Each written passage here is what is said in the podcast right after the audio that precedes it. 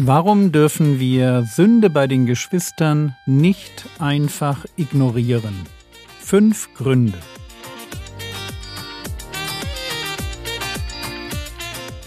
Theologie, die dich im Glauben wachsen lässt. Nachfolge praktisch dein geistlicher Impuls für den Tag.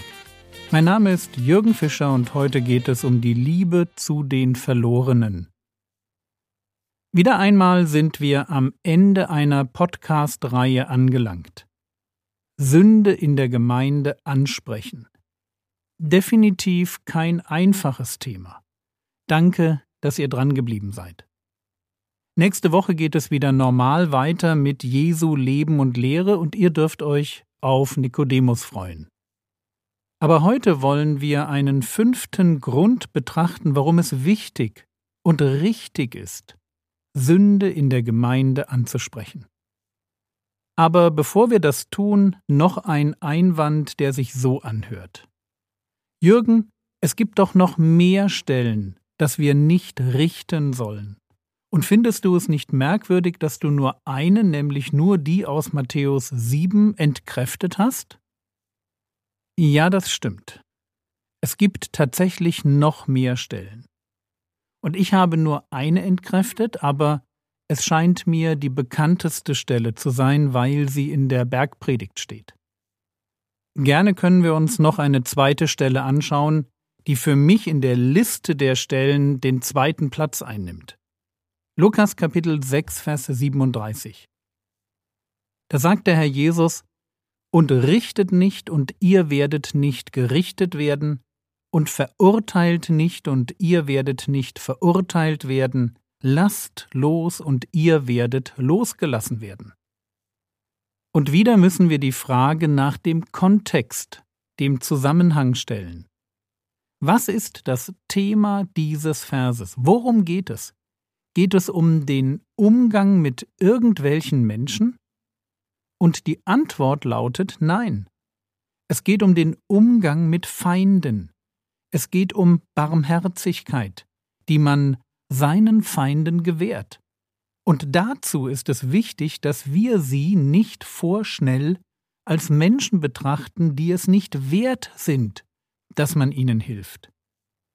Hier wird unsere Haltung im Blick auf hilfsbedürftige, aber schwierige, womöglich feindselige Menschen beschrieben. Aber die Stelle verbietet nicht grundsätzlich, dass man richtet.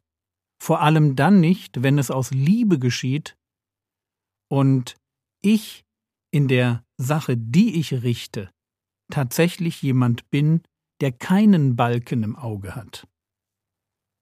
Und ich hoffe, ihr merkt, wie wichtig es immer und immer wieder beim Bibellesen und bei der Auslegung ist, den Zusammenhang eines Verses zu betrachten. Nun aber zu dem Thema von heute. Warum soll ich Sünde in der Gemeinde ansprechen?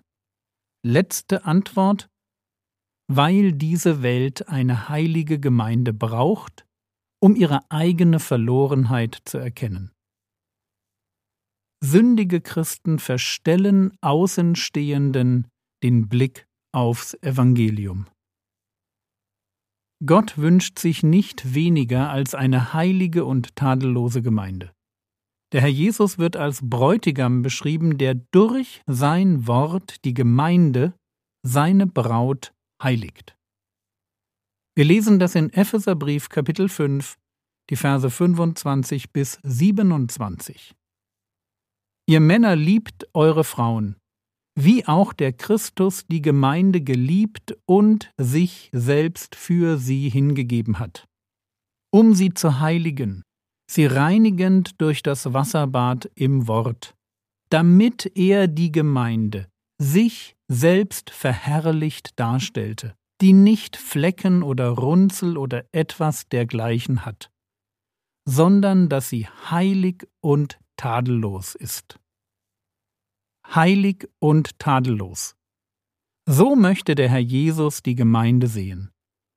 Und das geht natürlich nur, wenn jeder einzelne Christ sich diesem Standard hingibt und wenn wir einander helfen, die Flecken und Runzeln in unserem Leben loszuwerden. Achtung, es geht nie um Perfektion. Heiligung ist ein Prozess, ein Weg, den wir gehen müssen.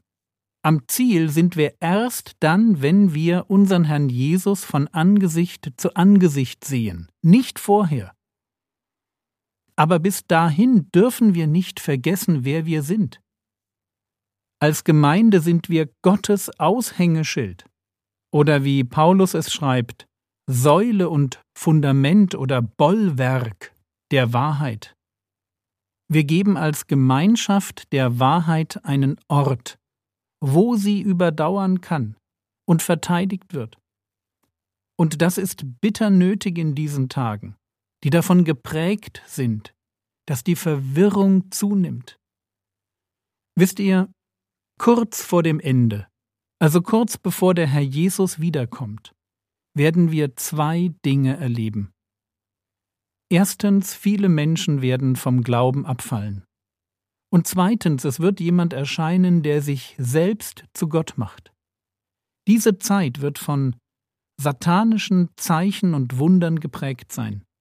Vor allem aber wird es eine Zeit der Lügen sein, eine Zeit der Verwirrung und der Lügen, eine Zeit grenzenloser Verführung, in der Menschen nur dann eine Chance haben, gerettet zu werden, wenn sie irgendwo noch auf die Wahrheit stoßen. Und die finden sie nur in einer Gemeinde, die heilig und tadellos ist. Außerhalb dieser Gemeinschaft gibt es keine Wahrheit, die Menschen retten kann. Und deshalb ist es so wichtig, dass wir Sünde in jeder Form meiden und richten. Es ist wichtig, weil es unserem Herrn wichtig ist. Habt ihr euch nicht auch manchmal gefragt, warum der Herr Jesus in der Offenbarung so einschüchternd dargestellt wird?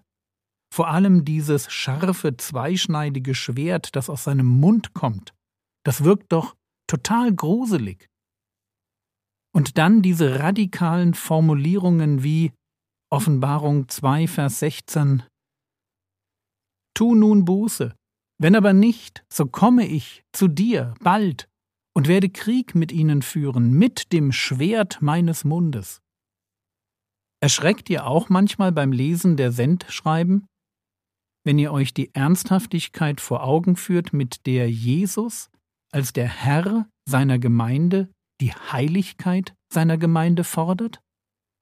Wie er sogar bereit ist, eine Gemeinde auszulöschen, weil sie seinem Anspruch nicht mehr genügt? Dem Herrn Jesus scheint es sehr wichtig zu sein, dass diese Welt durch die Gemeinde eine Idee davon bekommt, nicht nur wie Gott ist, sondern auch wie man ein heiliges Leben führt. Diese Welt braucht einen Maßstab, an dem sie sich messen kann, um zu verstehen, dass sie verloren ist. Leben Christen wie Heiden, dann werden sie für ihr Umfeld zum Fluch. Einfach deshalb, weil verlorene Menschen nicht mehr mit der Herrlichkeit Gottes konfrontiert werden. Wenn wir Sünde ansprechen, dann tun wir das einmal, weil der Herr Jesus es will. Wir tun es aber auch aus Liebe zu uns und zu den Betroffenen und zu denen, die von der Sünde negativ beeinflusst werden könnten. Und dann tun wir es auch, weil wir die Menschen lieben, die verloren sind. Weil diese Welt eine heilige Gemeinde braucht, um sich im Licht unserer Heiligkeit auf den Gott zu besinnen, der uns heiligt. Seid heilig, denn ich bin heilig. Das ist Gottes Auftrag an uns. Und wenn ich mir die aktuellen Entwicklungen in der evangelikalen Welt anschaue, dann braucht es heute mehr denn je Gemeinden, die Gottes Wort ernst nehmen. Wir brauchen Gemeinden, die Pfeiler der Wahrheit sind. Und solche Gemeinden entstehen durch Geschwister, die ihre Bibel lesen, sich Gottes Wort zu eigen machen, im Geist wandeln, der Heiligung nachjagen und die sich trauen, einander auf diesem Weg beste Freundinnen und beste Freunde zu sein. Und das fängt da an, wo jemand zu mir kommt und sagt, hey Jürgen, wir müssen mal reden. Und er sagt das, weil er mich liebt. Und weil ich das weiß, höre ich ihm zu. Auch wenn mir vielleicht nicht passt, was er mir zu sagen hat.